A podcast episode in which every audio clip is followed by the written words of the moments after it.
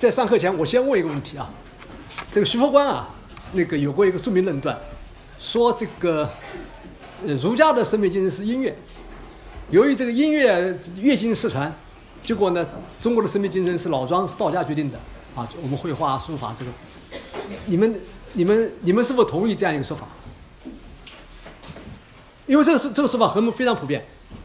好，如果不同意，那我我问一个问题，就为什么这个月经啊会失传？就为什么我们我们中国文化的审美精神不是音乐？那个，我想我想我们只要对于中西的审美啊，西艺术有一个基本了解，发现中国的音中国的音乐，当然道教音乐还是不错，道教音乐啊还是不错的，这音乐好像不是那么发达。我们而我们的这个书法。跟我们的这个这这这山水画，就成为跟西方完全不同的它的审美标准、审美的系统啊，他的他他的艺术品。为而这个而在音乐上，为什为什么会差会会差那么远呢？所所以，我第一个问一个问题啊，就为什么这这个这音乐啊没有成为中国的审美精神的一个代表？这乐经失传是是偶然的吗？我们知道啊。当一个经典，呃，是呃，当当当某一个经典啊，社会如果需要的时候，它它它是否失传是，它是否是否失传是不重要的，它可以被它可以被创造出来，比如说像像像《孝经》，《孝经》根本就是汉代汉代编出来，说是孔子讲的，孔子写的嘛，但实际上是汉代汉代编了很多经典出来，很多经典都汉代编出来的，那为什么？那如果如果如果如果如如如那个徐福刚所讲，中国儒家的这个儒家的这个这个这个审美是音乐的话，那乐经失传不要紧，我后来编一个出来就完了。哎，我首先从中国审美精神啊，我我我想脱脱离开这魏晋这个问题，我先先先从这个问题切入，我们来做一点简单讨论。我我问一个问题，那个你们认为为什么这个这这月经会失传？为什么中国的审美精神不是音乐？哪个同学？可以先讲，先讲一点。想过这个问题没有？没有，没有想过。那么，其实这种问题是这这种问题非常重要啊。其实啊，其实后面的答案是非常简单，就是说，你们如果知道整个社会结构之变啊，你们你们知道为为什么乐经会失传？你们知道春秋战国在孔子的孔子的有有一句有经常讲一句话叫礼崩乐坏，对不对？礼崩意思我们就知道了，就当时周朝的建立那些规范，所所谓道德性的规范，完全没人遵循了。而这个道德规范是跟音乐当时的音乐传统是连在一起的，所以礼崩乐坏就就讲明整个周朝周代规定的那套所谓的由族群由族群制度而而延延续下来的礼乐文化已经开始消减了，而这已经是那个呃。他再也不再也不是一个等级制度的被被不同等级的人这个那个所遵循了啊，而且或或者是说他已经不代表一个等级制道德规范本身了。这方面最典型的，你们看《论语》里面去看孔子对管仲的批评啊。我们知道管仲是是雄才大略嘛，孔子认为他这个人就是就不怎么样嘛，因为他就不讲礼呃他那那他不讲礼仪嘛。他因为他这个以前他们的这个这个士大夫根据不同等级，他那个墙的样子是不高度是不一样的。管仲就越越越礼仪嘛，啊，所以他他认为孔子认为这这个这个人根本就是一个小人而已，啊，就是你看就是，那么我就问你问问这样个问题，就是说礼崩乐坏，就是证明了整个周朝的跟道德相对应的那个等级制度这个这个道德制度已经完全的丧失了。那么好。那么，我们知道礼这个东西，在汉代，我们知道那个所谓周礼，或者周官，讲的就是说在周代的这种制度。为什么那个保持下来，越就就没有保持下来？同时是礼礼也崩了，乐也坏了，啊？为什么汉代这个这个这个周礼，周礼保持下来，乐没保持下来？这个哪个同学知道？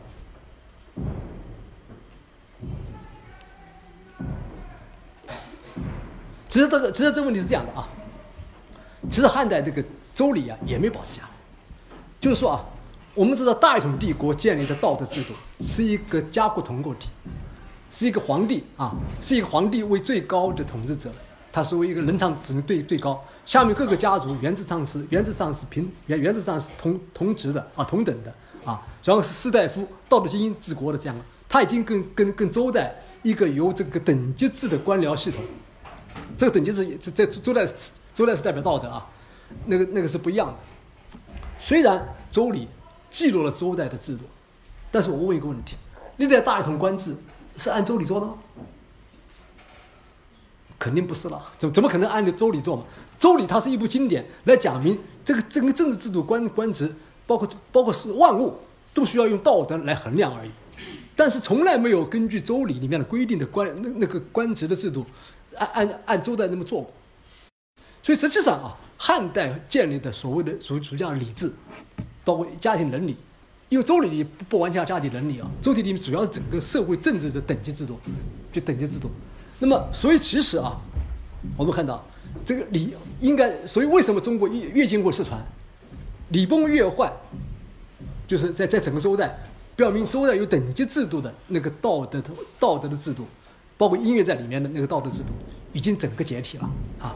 然后汉代以后，孔子因为继承了这个继承了这个周代的周代的道德的这个传统，把周代的这个制度作为道德文化的指向。所谓六经嘛，所谓所谓六经啊，把就把周代整个都保下来了啊。但实际上，大一统大一统帝国建立的家国同构制度，那个道德规道德制度，那个官官制，并不是周代那个礼。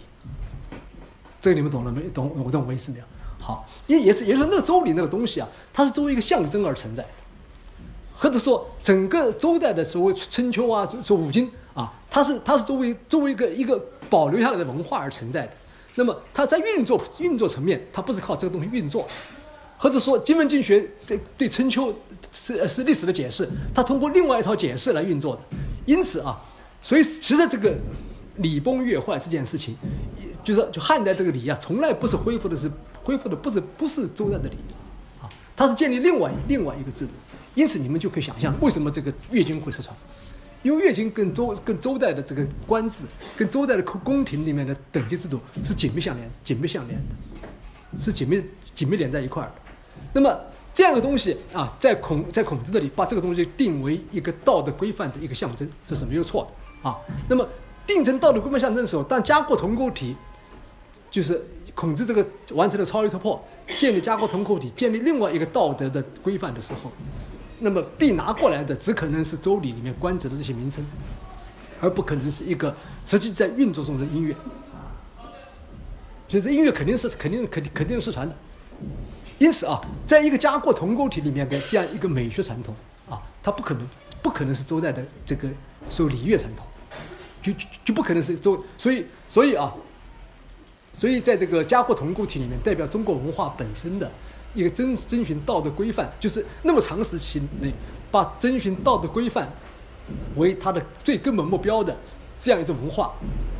它的离开道德而言，把这个价值投射到另外层面去的时候，那它就不可能是音乐，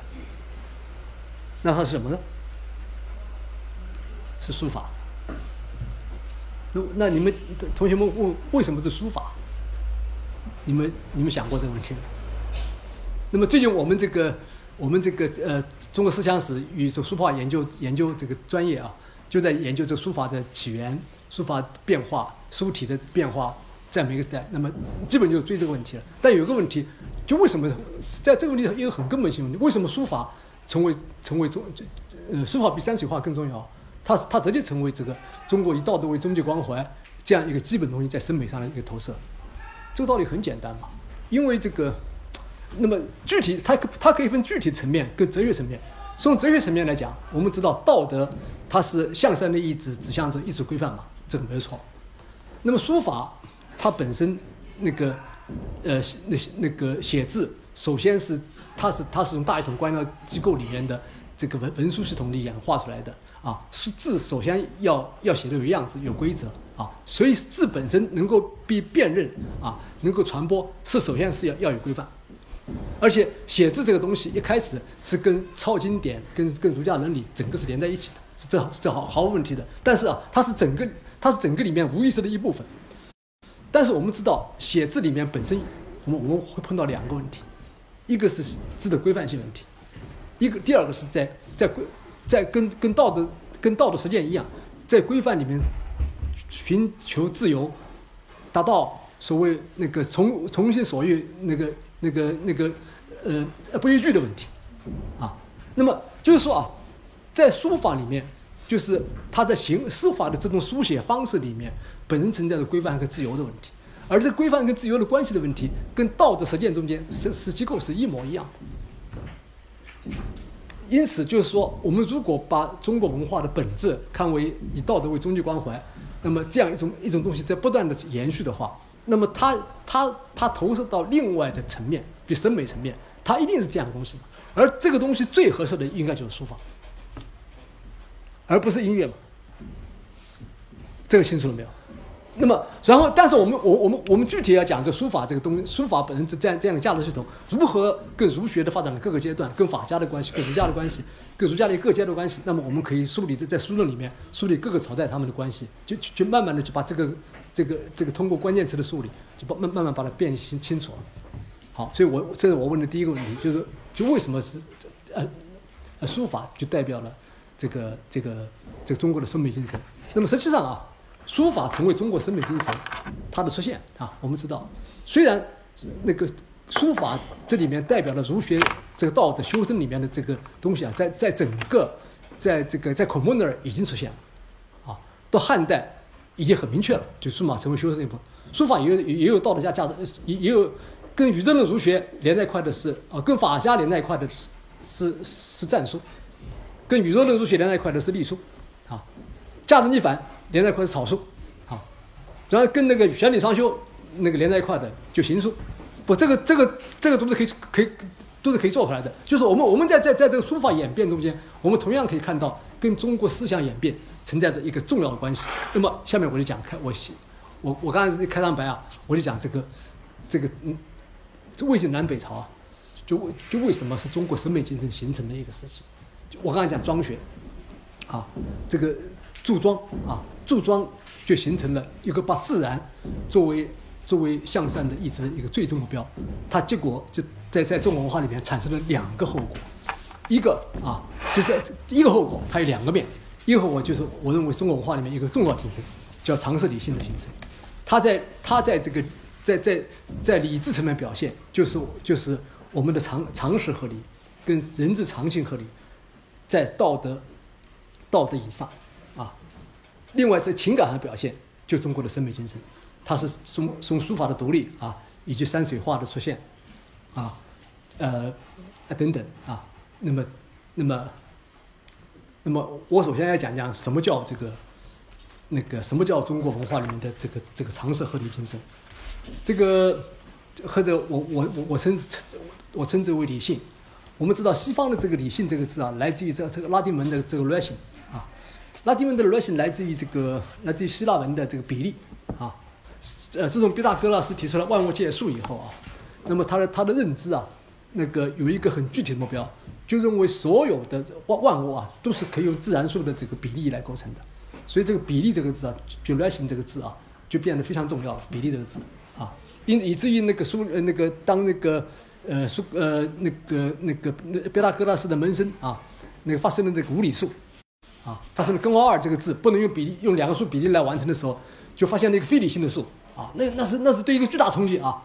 那么，所以所以这所以整个西方的这个理性主义啊，从古希腊到古希腊古希腊的这个比例，到拉丁文的这个 ration 啊，到现在的理性主义工具理性啊，它都跟这一个认知，特别数学啊，它这里面的这个结构是连在一块的。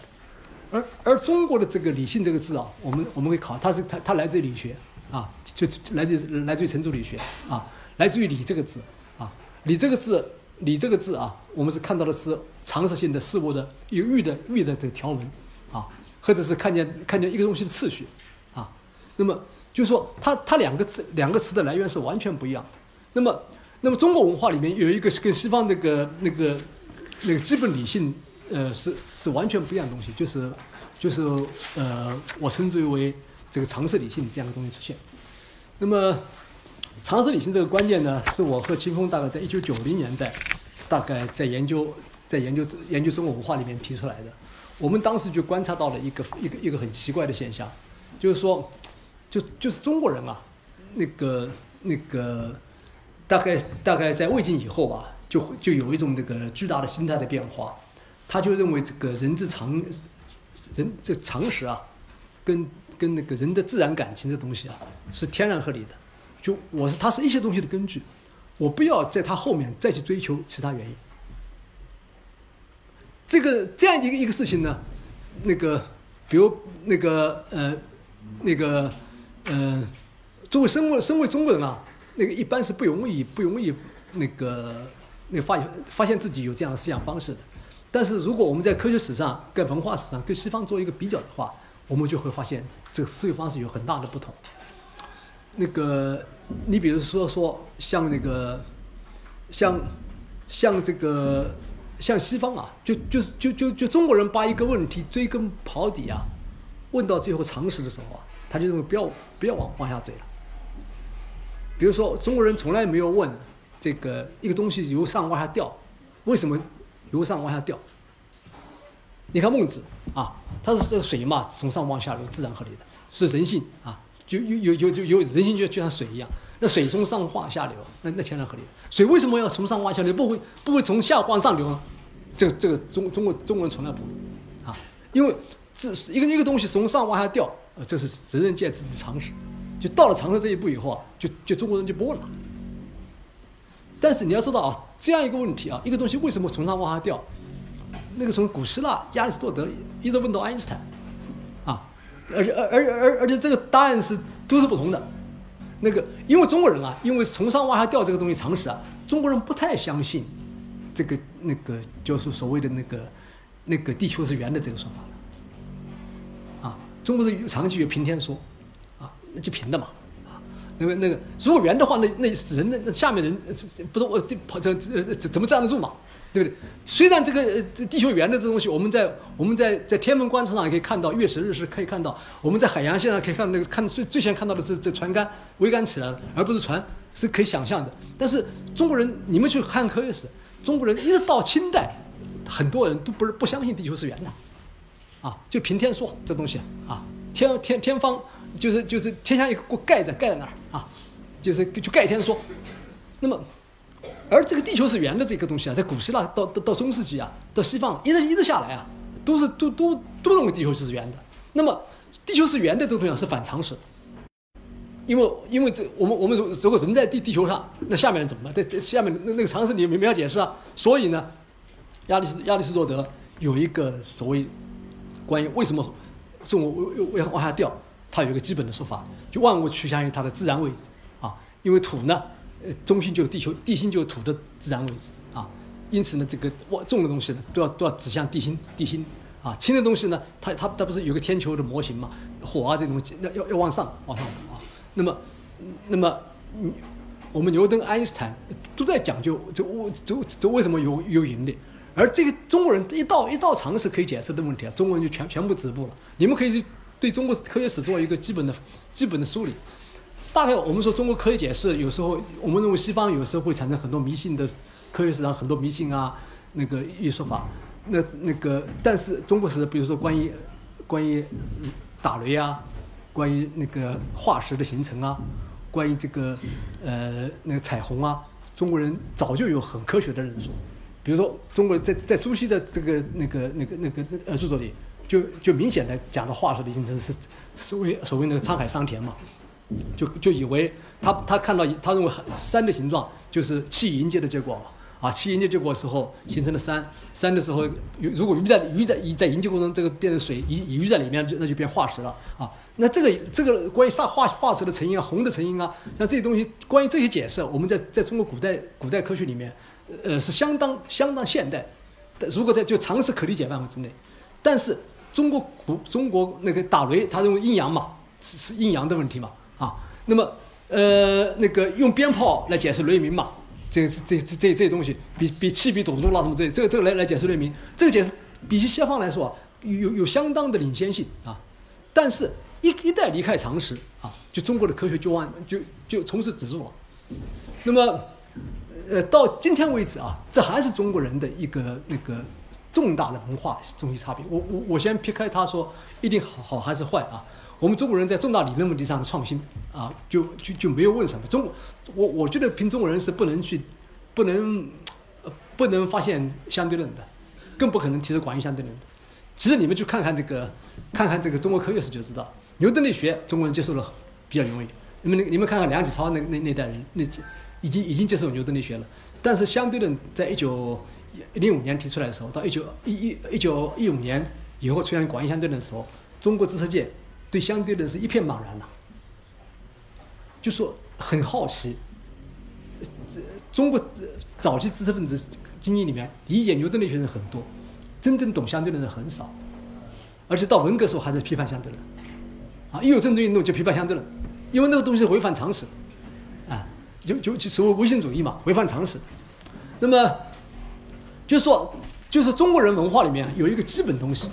就是说，就就是我和秦风把它归为成这个我们的理性精神里面啊，我们归归人家是一个数学结构的合理啊，科学实验的合理那那个理性，而中国人是不是的？它背后有一个什么呢？就是人常识的合理，跟人之常情的合理啊，这个东西啊，大概是魏晋时候出现的啊，就是说，那么呃，万物只要追到常识的时候，那么那就不要不要再问问问为什么了。人的自然行为、自然感情追到人的日常感情的时候，我们我们认为它是正当的，那么它也并不后面追也就没有意义。就它是所有东西的，所有其他道德原则的根据。所以中国人一旦这个常识理性丧失的时候啊，中国就会出出现很可怕的事情，就出出现所谓革命乌托邦跟理性丧失，就像大跃进，啊，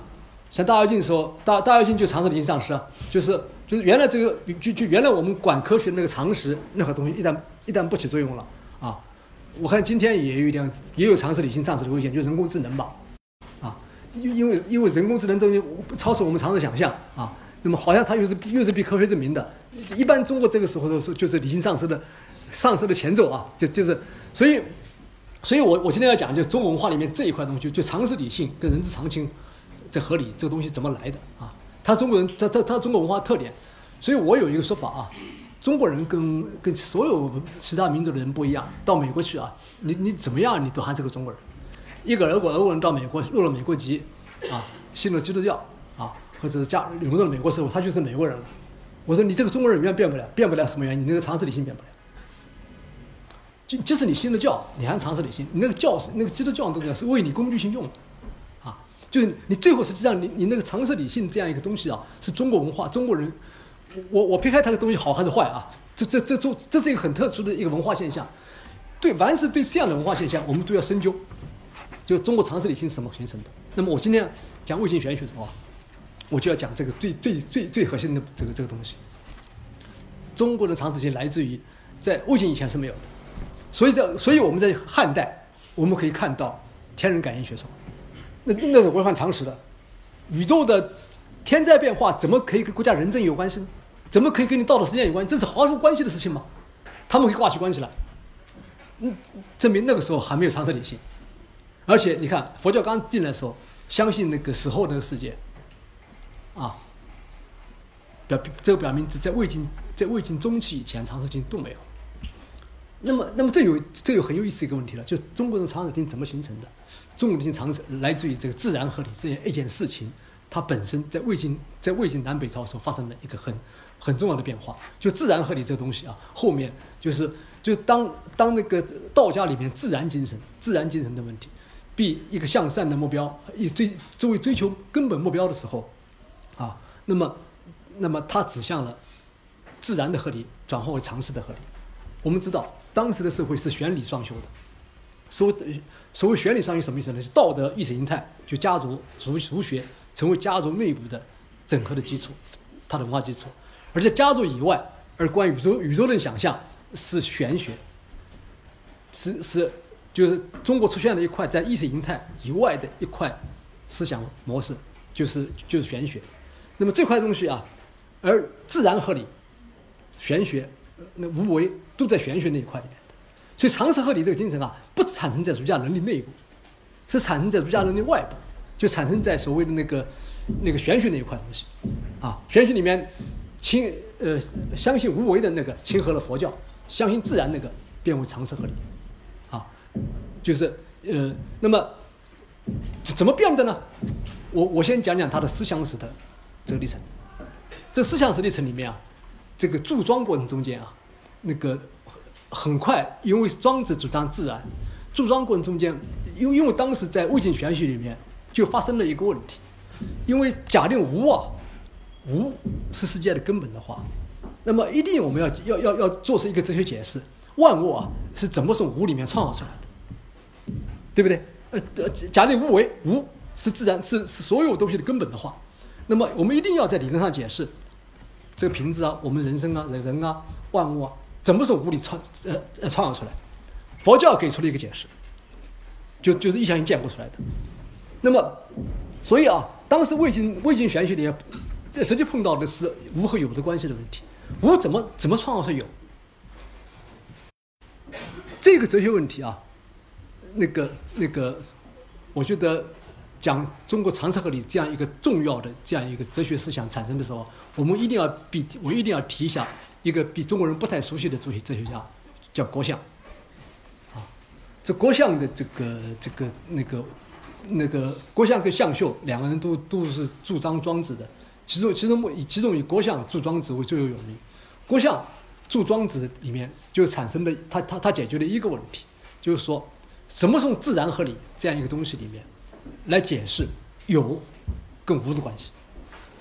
啊，在郭象也不能否定无的存在，但是无怎么创造出有？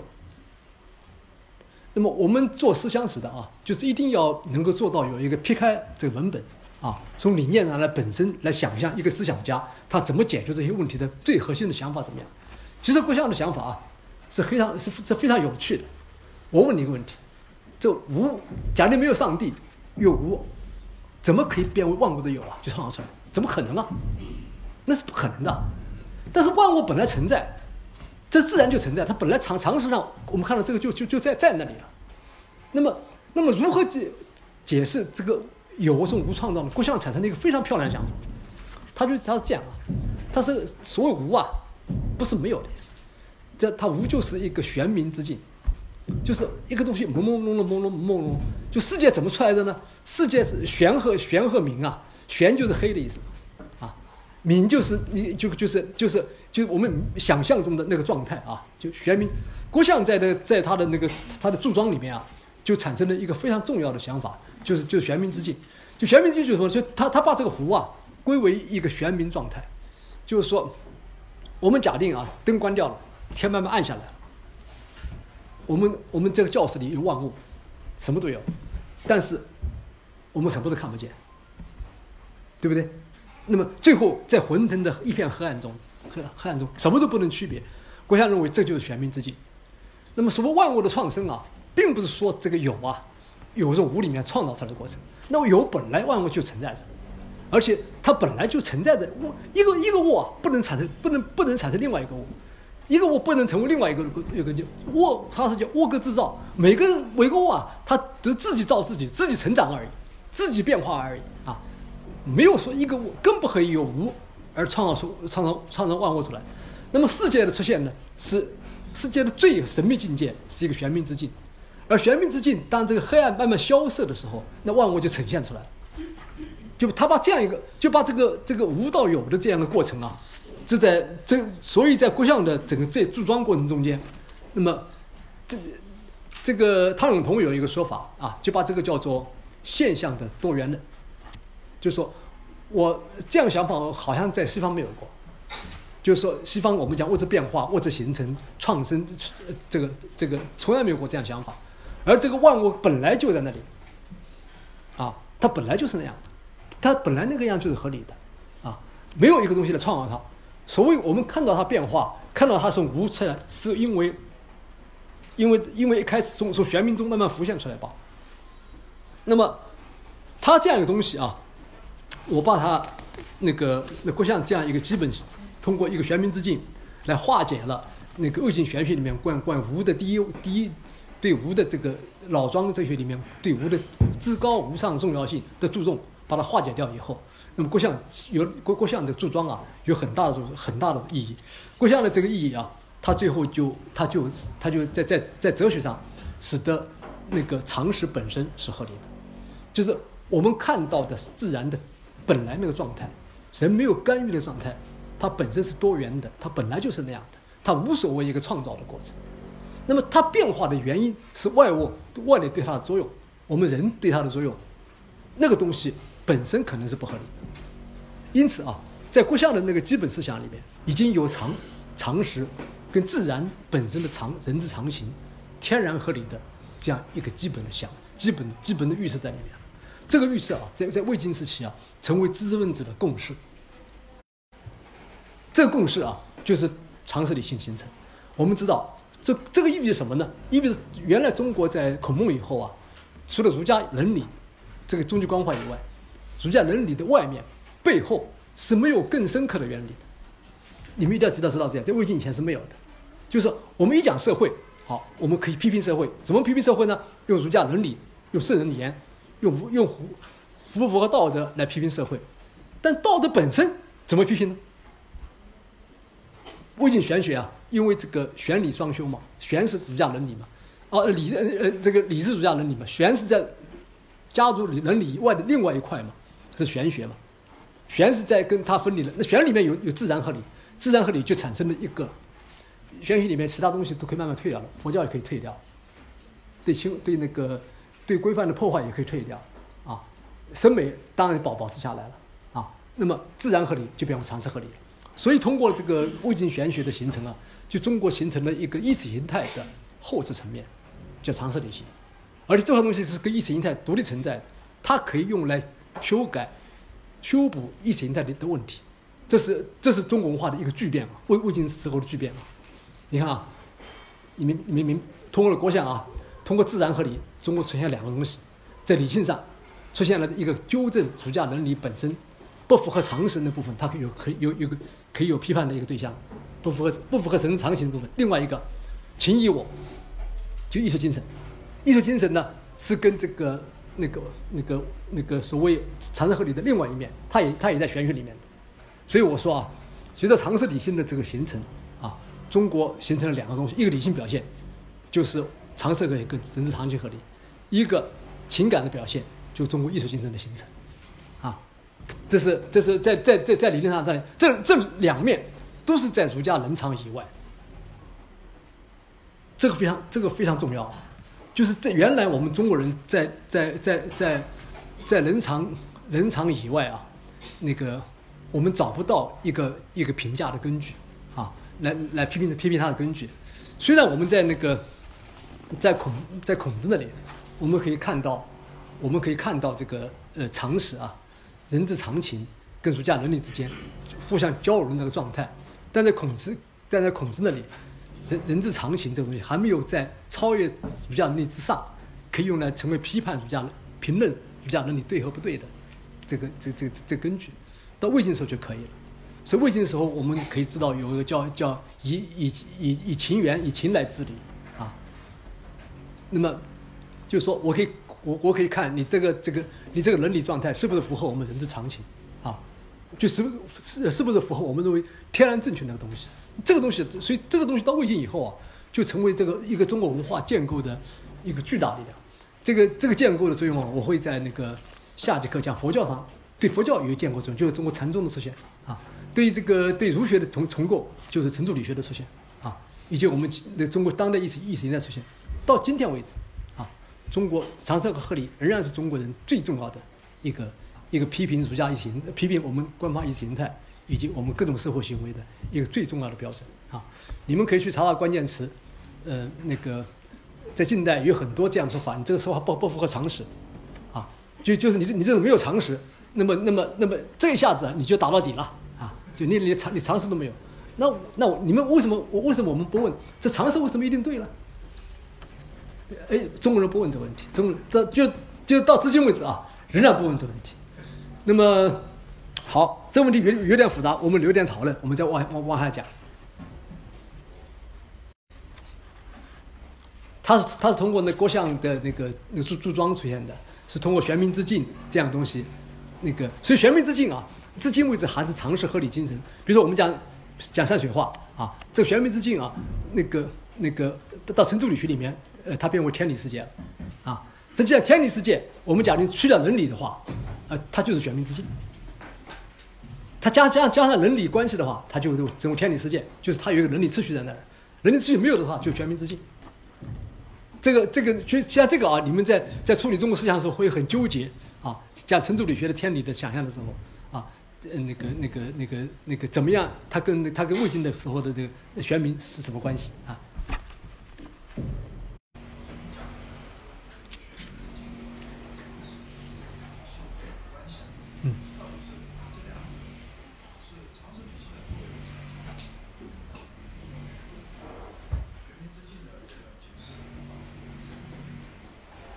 呃，这个问题还还不错啊，就就是玄冥之境跟常识理性产生，它是同一个东西的同同一个东西的两个面，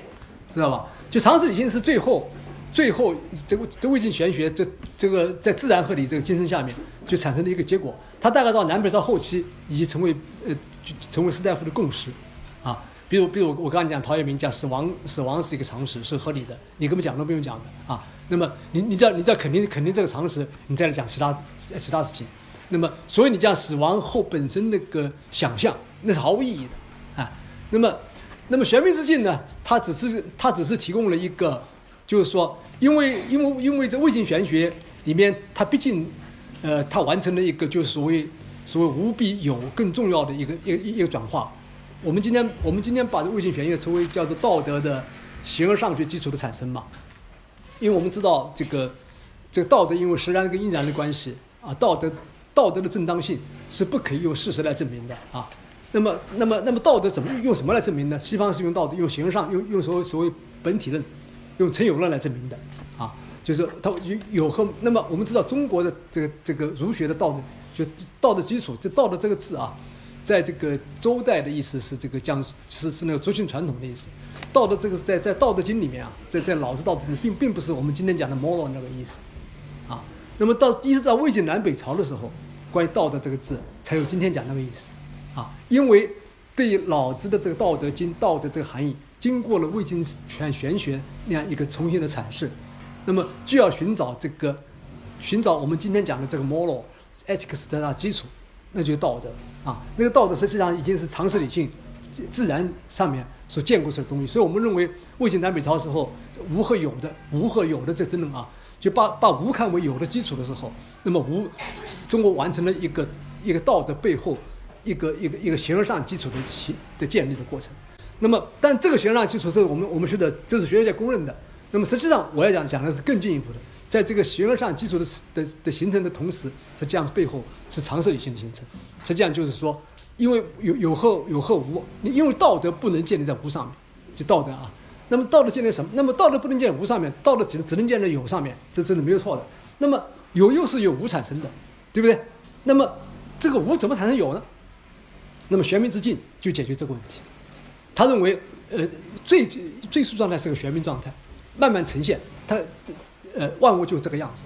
那么这样的观念啊，在郭象那儿一直保持下来，一直到宋明理学的时候，他才被重新利用玄冥之之境转化为天天理，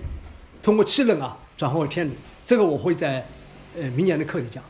讲。但是它的这个常识理性的形成，跟常识理性玄冥之境的这个在常识理性的它的它的作用，已经蕴含着后面的程朱理学的要的那个所谓的天理天理世界的那那些基本的架构和要素，只是它还没有跟道德发生关系，没用它来建构道德，但它是一个宇宙观，已已经已经有了。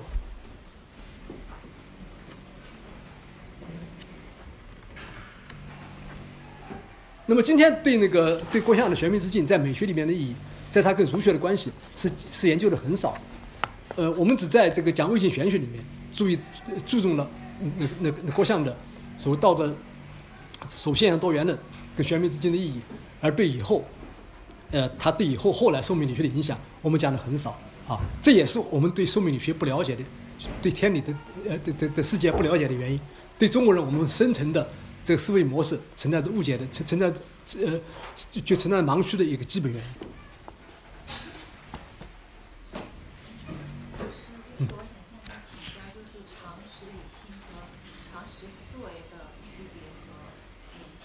更常什么？常识思维？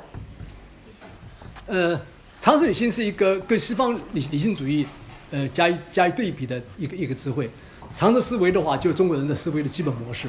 就是说，所以常常识思维就是说，我们把那个我们我们把这个就西方的这科学思维啊，它是一种公理化的思维，就是把理论呃理论的基础看为公理啊，公理跟跟那个定理的关系是通过数学推出来的，数学逻辑推出来的。那么中国的这个这个这个理论思维不是那样子的，它常识作为不可怀疑的基本点，主要用常识的类比，啊，用常识的外推啊，作为理论理论建构的方法，在在这在这在这个上面建构理论啊，然后再拿这个理论再来指导实践啊，这个这个这个跟这个跟跟西方的这个理性理理性不一样的。所以你讲的常识思维，就是以这一就是以常识合理为根据。以人常行为合理为根据，在上面建立道德的正当性问题，建立理论的思维的模型，用常识类比来做一些，比如说用鞭炮来，鞭炮来阴阳之气，用鞭炮来来来来类比雷鸣啊，啊，用这个气的凝聚啊来来来代表这个那个那个沧海桑田啊，啊，来讲化石形成啊，这里面都是常识的类比，这里面并没有逻辑的关系，但有时候看着还还很对啊。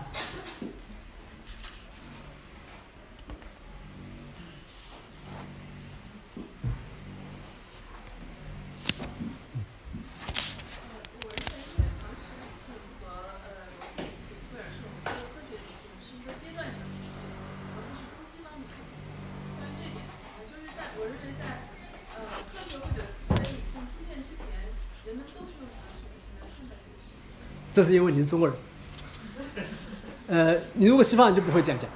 可是，比如说非洲部落里面，他如果看到一个他没有见过的东西，他可能认为这是不合理的，他认为这是这个呢，这个这个你这个比喻呢，也反映也反也反映了一个思想史的错误，就是说啊，我们压根儿不知道非洲人怎么想，你怎么可以用它来证明他他证明他是这样想的呢？是，那么那那这很简单，那我们只要去追溯西方科学史就知道了，就是就就我们看同样一个问题，西方人是是是怎么回答？比如我刚才讲地球的圆的问题，就就是万物为什么会往往下掉的问题，啊，那么像古希腊，明显亚里士多德他就是用目的论来解释的，啊，那么那么后来到牛顿为止，他就是他是用公理化、用数学公理来解释的，就万有引力公理来解释的。到爱因斯坦那儿，他认为这个问题是要用。呃，用所谓的等效原理来解释，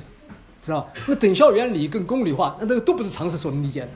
知道吧？它它它直接建立在数学基础上面，或者建立在建立在来自于受控实验的那个抽象上面，你懂？因此呢，西方认为这个常识这东西本身是需要需要问为什么的。那么，那么那么，比如说我们做思想史的很很忌讳啊，我就想非洲人是人原始时候是怎么想的，因为我们不知道，你懂我意思吗？不知道，我们我们绝不能强强以为我们知道，我们不能说用我们今天的想法来推他们啊。那么推他们的话，那肯定是错的。至于至于非洲人他他是怎么想这个，比如这个，比如说这个东西为什么会掉下来的，我们不知道，不知道我我们怎么知道呢？我们或者当一个人类学家住在那部落里，那么我们知哦，习惯他们思维方式哦，他们原来是比如他们认为这里面好像是善和恶的吸引啊，或者什么东西跟一个梦有关系啊，那那那个那肯定不是常识。而我们中国人会不由自主的会那么想，是因为我们常识理性这是为了普遍性，你懂我意思？我们认为所有人都是这样想。那这个后后推出来说，常识理性是可以通过教育来进行改变的，还是它就是变成了一个中国人嗯，我不认为中国人的常识理性可以通过教育来改变啊，这带来中国文化现在一个大问题。我们中国人在做技术上面都很聪明，在模仿上面非常聪明，就是说西方一个重大的科学发明出现了。啊，所以我们技术应用上来说，我们学得很快，而且比他们还做得很好。但是你想想看，我们在最重大的科学发现上，中国人有多少经有有多少成功的先例？没有。就是说，还是跟古代是一样。那么杨振宁他他有他有一句话，他中国人做大事情。那个那个胆子小，做小事情胆子大，他他把它称为啊，我觉得这个东西，这个这样说法是不，我认为我不同意啊。什么叫大事小事？实际上就是说啊，我们西方人在重大发现的时候，就是实际上最最实际上最重大的科学发现啊，都是突破常识，都是突破常识。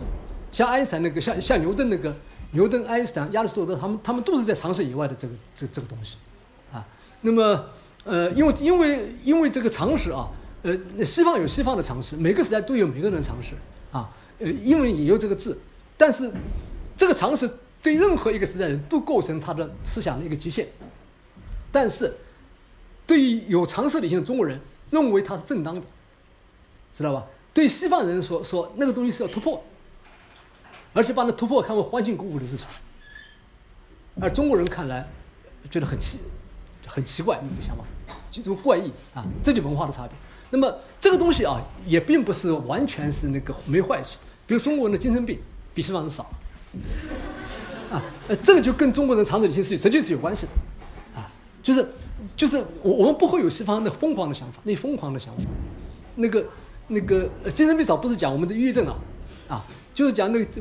精神错乱的那个、那个、那个、那个、那个、那个、那个程度啊。那么，这我想绝对想象，比如说还有个常识理性的问问题：中国人精神有问题时候，都认为你身体有病，对不对？因为很简单，常识看来，没有我这个这个身体，这个精神上所有东西都没有嘛。但西方人从来不把你的精精神有问题看为你身体有病嘛。当然，这个问题中国中国可能更对一点。没有中国人对一点啊，西方人离谱一点。但西方人为什么有那种离把把精神病跟身体有病完全看成完全两回事情？否则也不会有这个弗洛伊德的疗法。就是他那个心魔二分啊，心魔二分的可以那么彻底啊，跟他的他完全没有常识理性的束缚是有关系。这这这这这，所以我们我觉得这条中国人有常识理性，西方人也不知道啊。我们中国人是自己知道也也也讲不出来啊。那么，我觉得我们中国人今天啊，有必要要要理解我们自己的文化，然后我们又要去理解西方的文化。那么，如果我再讲一点，我们中国人如果能突破我们常识理性的外壳的话，我们就对希希伯来的信仰，对什么是上帝，我们会有很深的理解。就我们对一个神秘的、一个终极意义的存在，会有敬畏感，啊，会认为那是真的，而且会认为它跟我们的生命、跟我们的爱。会发生交融，这些这些这些体验啊，中国人都是没有的。那么，同样在常识理性下面的那些体验，西方人也是没有的。那么，在这个至今为止啊，就构成了我们中西文化的一个巨大的壁垒。而且这个壁垒啊，我我可以那么讲，我们是认识他的第一代人，第一代人啊，就我们前辈没认识过，我们要有这样的使命感来认识他。就不是简单说好还是坏，我们认我们我们这是这是以道德为终极关怀的文明，它在历史经验积累中产生东西，而且它将来会对人类的发全人类发生巨大影响的思想方法。那么这个东西本身跟怎么跟西方现代科学、跟西方基督教文明互动，是我们要密切密切要要要研究的。但是我们不能忽视这个存在，而且而且我认为，只有中国人。了解中国思想的人，才有可能真正进去我们的我们的心我们的理念世界，知道为什么这思想会这样子。那么，但是我们并不要认为它一定正当的，啊。那么，我们在这个前提下，我们我们再有一个全球更开放的视野，来完成这个中西方文化的交融跟研究，这是我们这代的任务。但是，但是为什么我一定要讲中国思想史？如果你不进入中国思想史领域，其他文化领域你找不到这样的东西存在。就你不会感到感到有有这个问题，康德没有讲过道道德价值逆反，西方人从来没有讲过常识和理，也不会想象过常识跟道德的关系。但我们在中国历史的在在历史上，在每个朝代和几个朝代就都会发生常识理性怎么样跟道德发生互动，对道德做出限制，以及道德为因为常识理性而发生改变。这就是学中国思想史的意义。那么，而且我我下面讲到我的本题了，这也就是我们学中国中国美术史。它本身的意义，因为中因为中国的美这个这个这个这个审美跟西方明显构成了一种不同的范式。书法，书一个不在中国文化里面、道德文化里面的人，他绝对看书法只把它看成是一个西方抽象派的图像。在这个图像意义上，出书法也是有意义的，但绝对不可能看成是归万众求自由这样这样一种独特的审美标准在里面。那么，然后然后我要讲山水。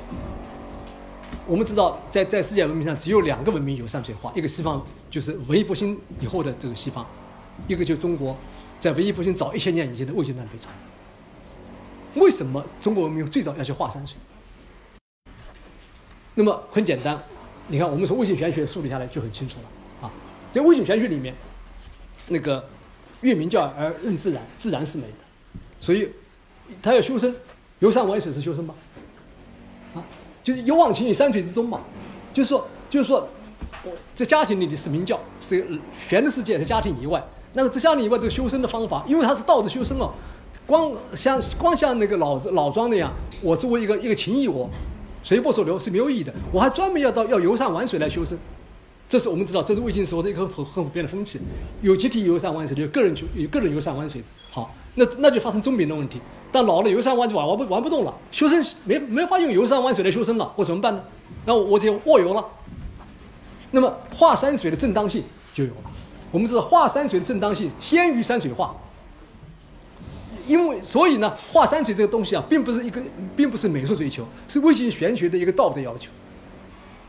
但是有了魏晋玄学的道德要求，有了佛教的观想，我们才才出现画山水的这样一个一个一个一个观念。但这并不等于有山水画，因为山水画要体验的什么？体验的是一个自然的一个井然有序的宇宙秩序。我们今天想到的宇宙秩序，这天理世界嘛，我们想到的是，呃，想到是。这个宇宇宙太空，想到是太空穿越，啊，想到是太想到的太空船，啊，和机器人在在在，就是说想到是想想到是我们的好莱坞大片的东西，我们的古人怎么想呢？那就山水啊，宇宙宇宙就宇宙宇宙宇宙宇宙就他们山水啊。那么只有当这样一个东西山水这个东西，那么那成为一个成为一个道德追求的时候，我要把这个山水的次序。用视觉表现出来的时候，程朱理学出现的时候，那么这个道的表现成为修身，那么山水画才最后就最后才成型了。因此，山水画它是随着这个程朱理学出现和它的形态变化而变化的。那么这样的这样这样一种背后的精神啊，离开了中国的道德哲学、程朱理学这些东西，我们是无法理解它的审美东西是怎么存在的。那么这个东西跟西方的文艺复兴的山水画是完全不一样的东西。那么只有理解这个，理解了这样一个东西啊。我们才可能知道中国的审美精神怎么怎么样。那么，这个审美精神背后其实是中国文化和中国的常识理性精神。那么，所以，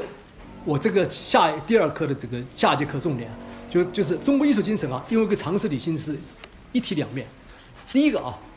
它的它它跟西方的理性主义是不一样的啊，是跟西方的那个所谓的那个仿求真为终极关怀的那个那个产生的审审美要求。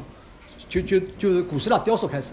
古希罗马雕塑开始到到绘画，以及基督教啊希伯来精神的所谓来音音乐而表现的对上帝的那那个那个敬仰的那样那样的生命精神也是不一样的。以近代啊两者结合以后产生的所谓的我们的我们的油画跟交响乐这个传统也是不一样的。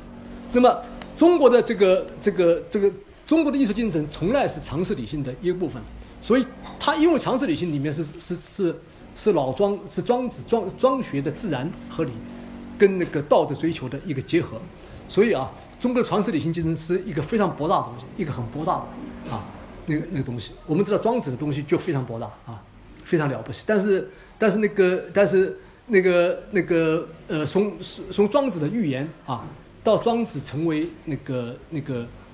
他完全通过通过魏晋时期转化为中国美学精神以后啊。他在我们在书法跟那个山水画的体验，我觉得啊，这样这样一个东西是是我们中国美术学院啊，这个这个美学研究啊，所以所应该做的啊，是就是做这样的广度，就不仅要理解我们今天的绘画，我们是中国山水精神它背后的中国文化的本身的内内涵，而且通过这个内涵是反思性内涵，我们可以跟西方东西西方东西接轨，知道它跟求真的不一样和怎么样接轨。就对这魏晋精神跟跟这个艺术精神跟常识理性，我想我讲的我讲的比较比较比较呃跳跃性的，你们有有些问题没听明白，我们可以下面我们可以来来做点讨论。因为今天讲过魏晋以后啊，我下次就去讲佛教了，讲讲佛学了。佛学也是很有趣的啊，佛学在中国筑阶段啊，最后佛学成为中国文化的一部分啊。现在现在佛学是中国文化的一部分，别别弄它它跟印度印度没关系了啊。那么它为什么会成为中国文化的一部分啊？那么我下我下节课会用一节课来一堂课来讲佛学的印度的形态和中国形态啊，以及佛学的那阶段啊，因为它因为它它相当重要。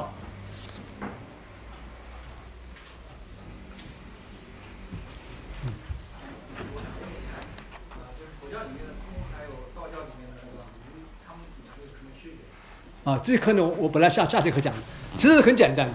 这个空和无啊，嗯，我问你，空是离不开主体的，无是可以离开主体，就差别就在这点。你说，你说啊，那个我这个教室里没有人无，跟你跟你有关系没有？跟你的主体没关系，它是客观存在的，没有东西。但佛教讲的空啊，是是因为所有的存在都是你的建主体的建构。你你真懂我意思没有？就你主体影响你不加以建构的时候，所有都不存在。所以空是一个离不开主体的东西。就主体不建构了以后，一切全部是空的，知道吧？所以空背后有一个主体，而无背后没有主体。那么这就是中国。中国人的这个所谓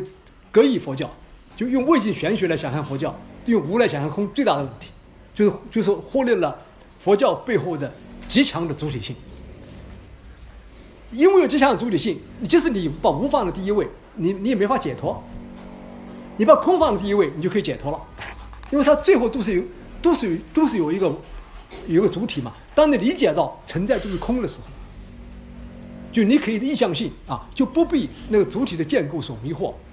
对不对？那么你就可以意向性纯纯化到涅槃的地步，就就就可以进行解脱了。而如果你在无上面的时候，它跟主体没有关系啊。所以，所以，所以那个凡是用无来理解空的这个这个所谓的所谓的所谓的那个格义佛教那个那个阶段，它基本都是错的，啊，它基本都是用客观性的有和没有，哎，来来来忽略掉佛佛教佛佛学。把任何存在看为建构主体建构的，那个、那个、那、那、那个，呃，这样这样的基本原理，啊，呃，这个这个懂了没有？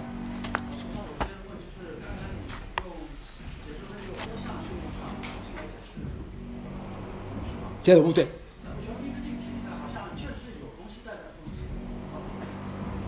是，玄冥之境是这样，玄冥这个东西有点接近佛教。它就是说某某，他他对一个主体而言啊啊，对一个主体而言，某某某某某某什么都看不见了啊，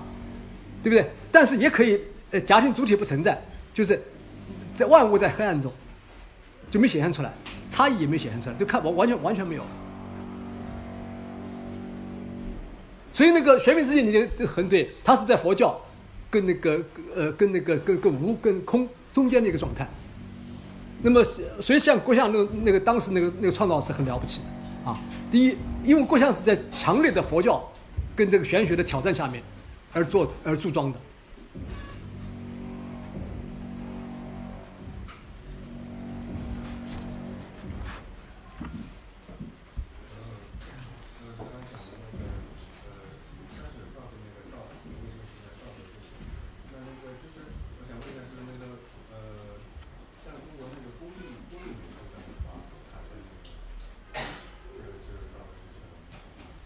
啊，这个很抱歉，我我我没研究过，也完全没有顾及到工艺工艺美术这么这么回事，所以很可能那那也许是有关系的，但是这个这关系比较比较间接吧，也许很直接。这个我们我们做过以后才知道，不做过不做过我们不知道，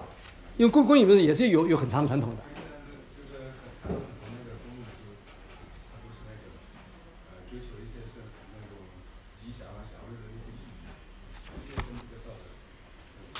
这个。第一呢，这工艺美术最早什么时候发生？什么时候定义？什么？我觉得啊，我们方法要要要放到事物，不要用今天东西来定义，就放到它本来东西，就最早的我们看到的工艺品、工艺美术品在什么时候？当时人们怎么称呼它？它是用来干什么用的？用词汇是什么？啊，在这个词汇在那个历史语境下，我们找到它的原意。主要这个思想是对，这样才才清楚。最做事做最大的一个错误啊！我们今天定义成为工艺美术，然后就来找那玩意儿，这是最这这这这个是很麻烦的。他说不定以前是另外一个东西，他根本没而而且我们今天讲的工艺美术这个这个词汇关键什么时候产生的？你可以通过关键词检索可以可以可以找到，把那个点找出来，啊，那么这样的问题搞清楚了以后，我们就完全知道它的现实是怎么样。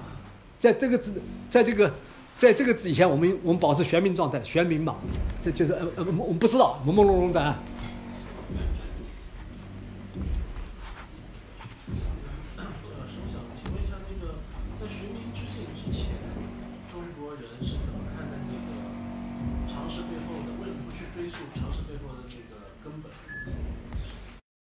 呃，可以可以那么讲，在在在在那个在那个玄学出来以前，因为意识形态跟常识合为一体。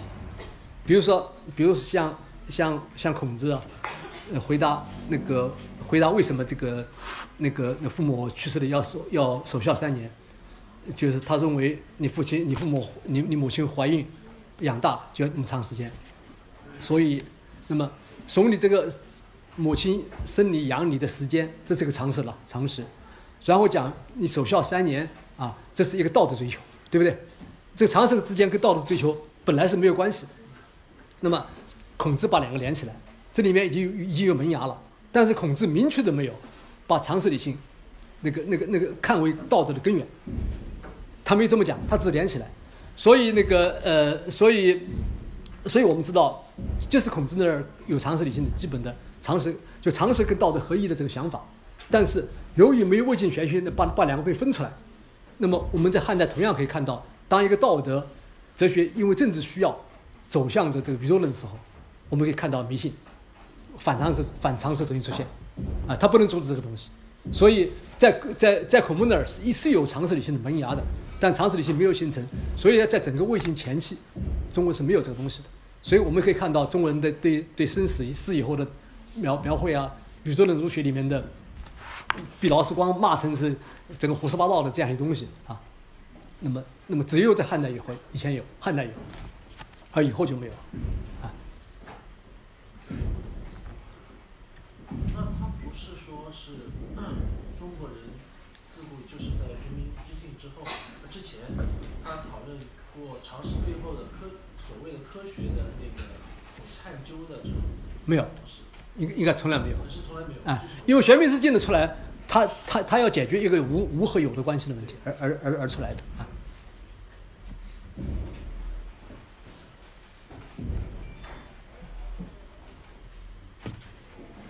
那个现在你你来讲两头车我应该在说明里，在程度理学里讲，就是两头车，就是说在明代的这个理学的程度理学的这个士士大夫嘛，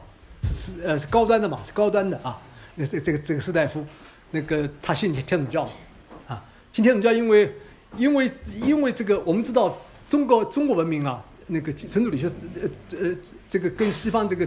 西方基督教基本上没有交叉的时候，唯一跟天主教有交叉的就是宋明理学，就是程度理学，在明代。那么，程度理学它是因为有一个对天理世界的一个想象，一个有对宇宙，那么从这个阴阳五行，从这个从无理，从从这个无极里面的一个创生的过程。那么，那么这个东西跟阿奎那那个神学里面的这个上帝是有类似之处之处的，而且特别是在那个在明明明明代王学很兴盛的那个时候，由于人们对对理学开始怀疑，要追求纯正的这个孔孟之道，就是成道德是什么？那么这时候啊，就引进了西方的一些基督教神学啊，所以你这所谓两特说现象，就大量知识分子通过程度理学直接进入这个天天主教。我讲的不是基督教，天主教就是就就就就托马斯阿奎那的神学啊，就就是那一段啊，也在在此此以前没有，在此以后也没有，应该是那么讲。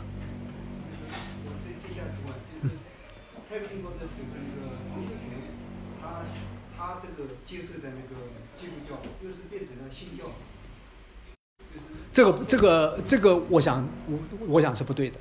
那个新教啊，应该讲一八四零年也是一八三四零三零年一十九世纪以后，就是天主教这个，因为西方基督教传到中国有两次，一次是明明末那一次，一次是十九世纪开始那一次，就十八世纪末十九世纪开始的，是是那个从那个从从那个那个呃东西洋那个东西洋考开始的，那个呢实实际上是新教啊。我们看新教传教跟天主教一个不一样，他把讲上帝的事情跟讲科学的事情是不混为一谈的，是两篇文章，可以在一个杂志里是两篇文章。因为新教基本上把把把理性理性啊跟信仰是二元分离的，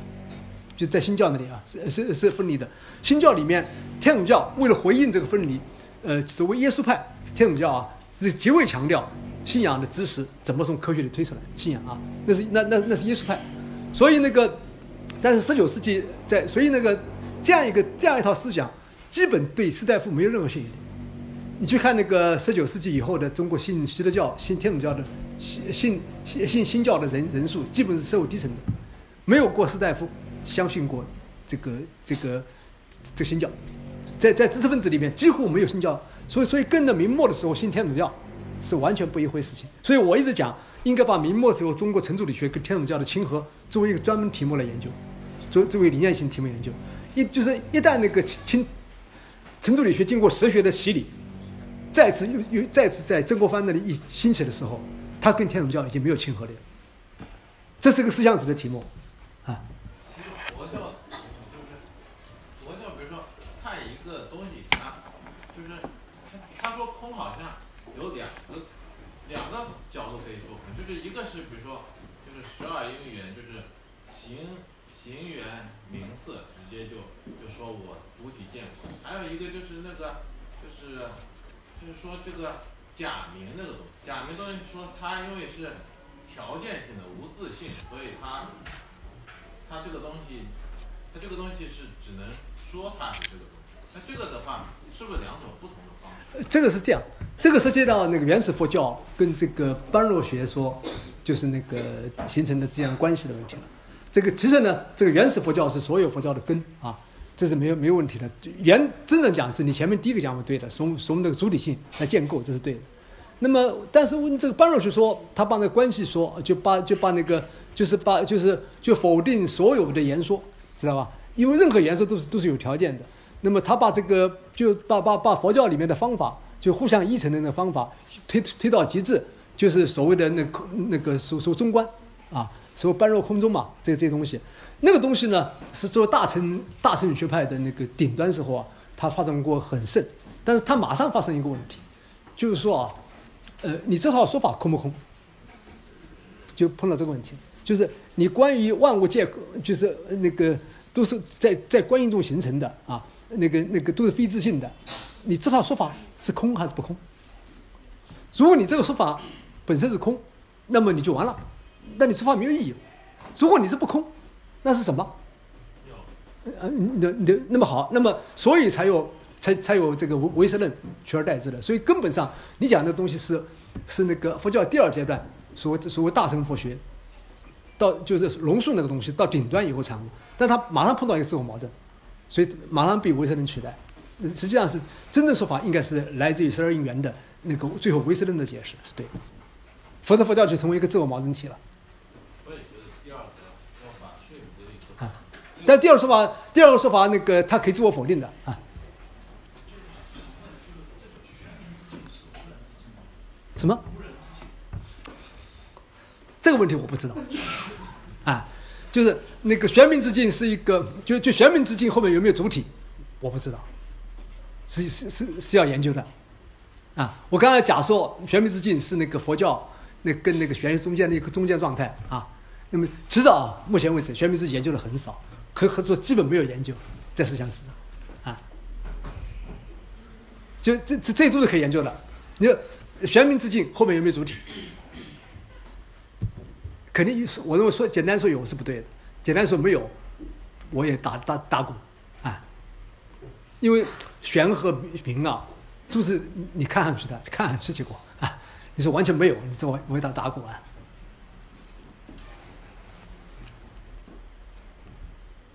那么，所以我现在讲，我们这个思想是应该是开放的啊。我说，我就说，我们是第一代，我们是第一代，从这样一个开放的视角来了解中国文化的，这这这个这个这个学者啊，我们能够走进去，走到很深的部分进行考据，经营经营到魏晋玄学，经营到汉代儒学啊，经营到孔孟的儒学，通过关通过关键词回到那个时代的状态，然后我们有可以走出来，从现在西方啊，我们这个全球化的角度来看它的意思，跟跟基督教进行比较，那个这样的这样的学者，我觉得以前以以前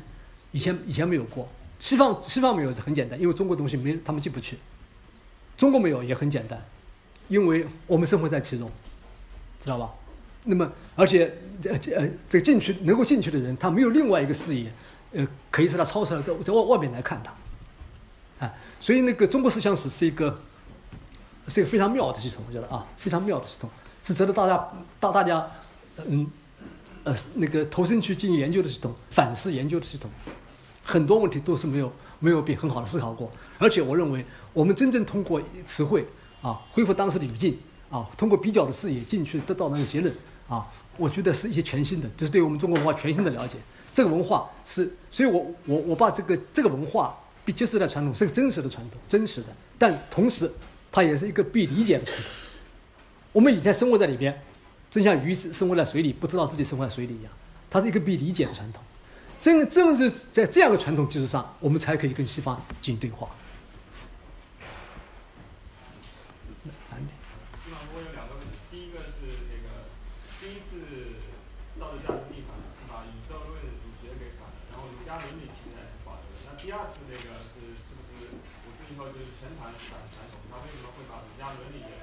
基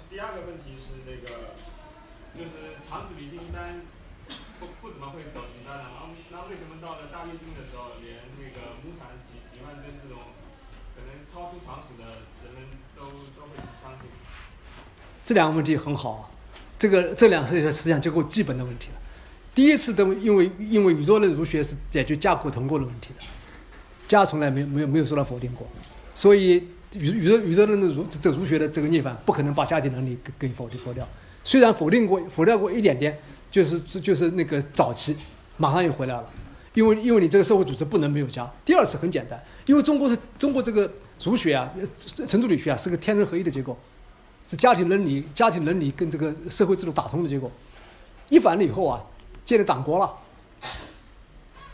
那那个那个那那个就儒家伦理再也不是不是社会组织单元了，所以当然就反掉了。所以我们可以看到分分两次，一次是那个在五四前的二十年，那个基本家国同构破坏，产生所谓的我我所谓的二元论的这个这个这个儒学，对不对啊？那个在公领域是西方的东西，私领域是家庭伦理。那么，但这个东西中国依然解决不了问题的时候，就把家庭伦理反掉了。那么五四以后，我们看到就建立就党渗透到每组组织到每一个个人，整个家族。那么这个这个这个这个原因原因是很简单的，因为在前一个社社会里，它这个这个社会组织家族含有含有很重要作用。后面那个在现代社会里面，家族组织是反是家家族组织作为社会的基本细胞是反现代化的，这是第一个问题。第二个问题就是说，既然常识理性那么牢，为什么中国会出现大跃进？很简单。常识理性那么牢，它有几个东西，就是说，常识理性怎么想象现代科学？我问诸位，怎么想象人工智能？不，没法想，对，没法想象。但是你们相信有人工智能，对不对？好，那么，那么，那么谁知道谁人工智能为为了使人工智能不不成为神话，你们要相信科学家，对不对？就相信有有科学那回事，对不对？但有一天，科学家作为反动资产也全部被打倒了。那不就是这个常识理就常识理就不起作用了吗？就是你那问题是这样的，在常识理性里面，科学家很重要，科学家是有常识理性的，但同时又懂得科学道理的，它起了一个关键的作用。而大跃进的发生是反右以后的结果，反右把科学家作为反动权威给撂到一边去了，那就那就理性丧失了。